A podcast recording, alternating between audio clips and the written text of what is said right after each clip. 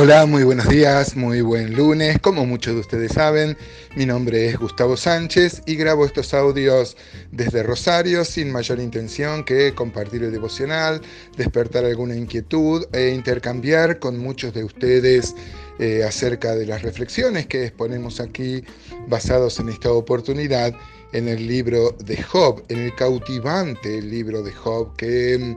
Eh, eh, desarrolla el sufrimiento humano, sus causas, sus porqués, su, su rebelión inclusive ante, ante la adversidad, ¿no? Eh, es tan humano en ese sentido. Y acá hoy vamos a comenzar a ver el capítulo 16.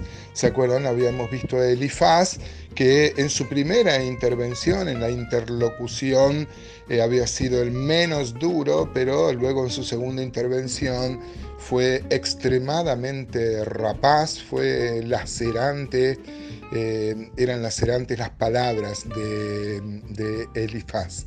Como es una interlocución, ahora Job va a responder eh, a lo que decía Elifaz, que, que inclusive Elifaz le decía que los discursos de Job son como inútiles y que él no entendía el propósito.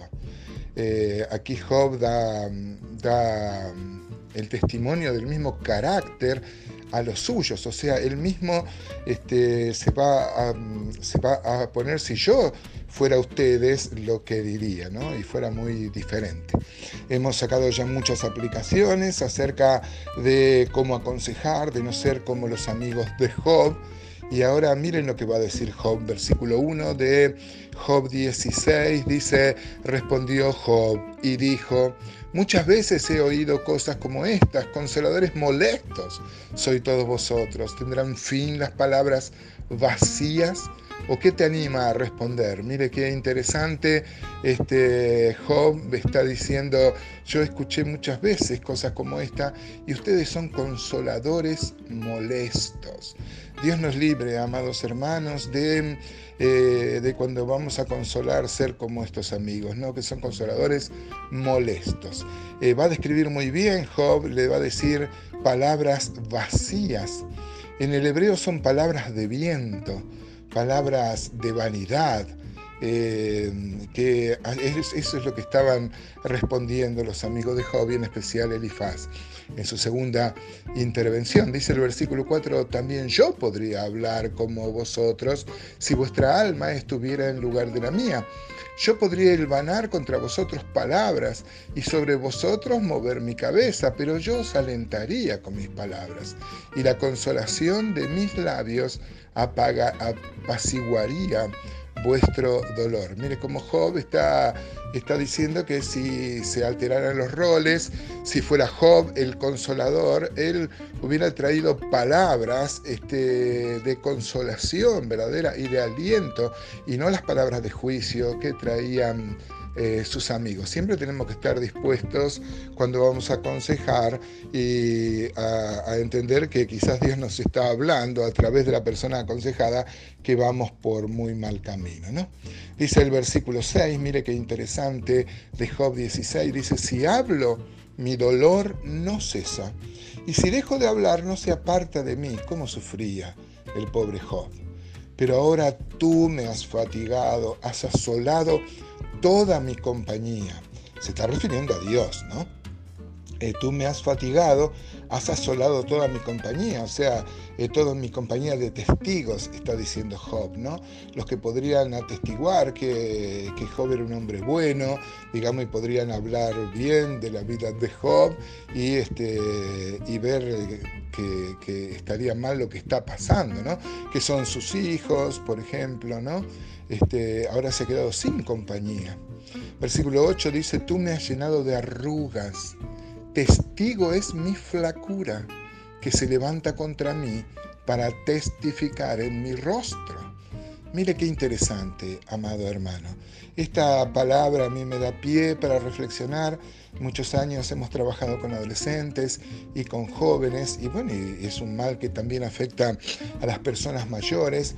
Acá Job dice que el único testigo que tenía y se vuelve contra él es su flacura los amigos de Job habían entendido que su aspecto, eh, como estaba después de la aflicción que tenía, de las pérdidas y de las llagas que le salían en el cuerpo, era consecuencia de su pecado, lo acusaba a él, ¿no?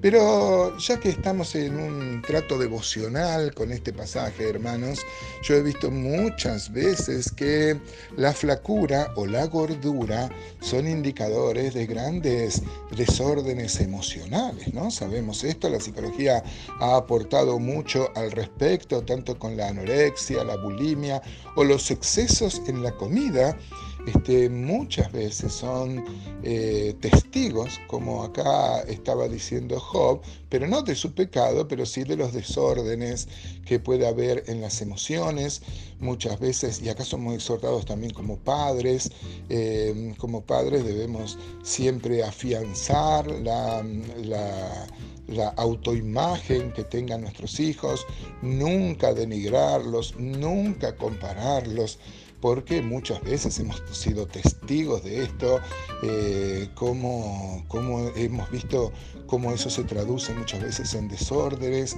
en, cierta vocación de autodestrucción. ¿no? Yo he conocido una, una chica que llegó a pesar 30 y pico de kilos, no más. Este, y bueno, y cuando uno investiga un poco, había todo un trasfondo en la relación con, sus, eh, con su padre.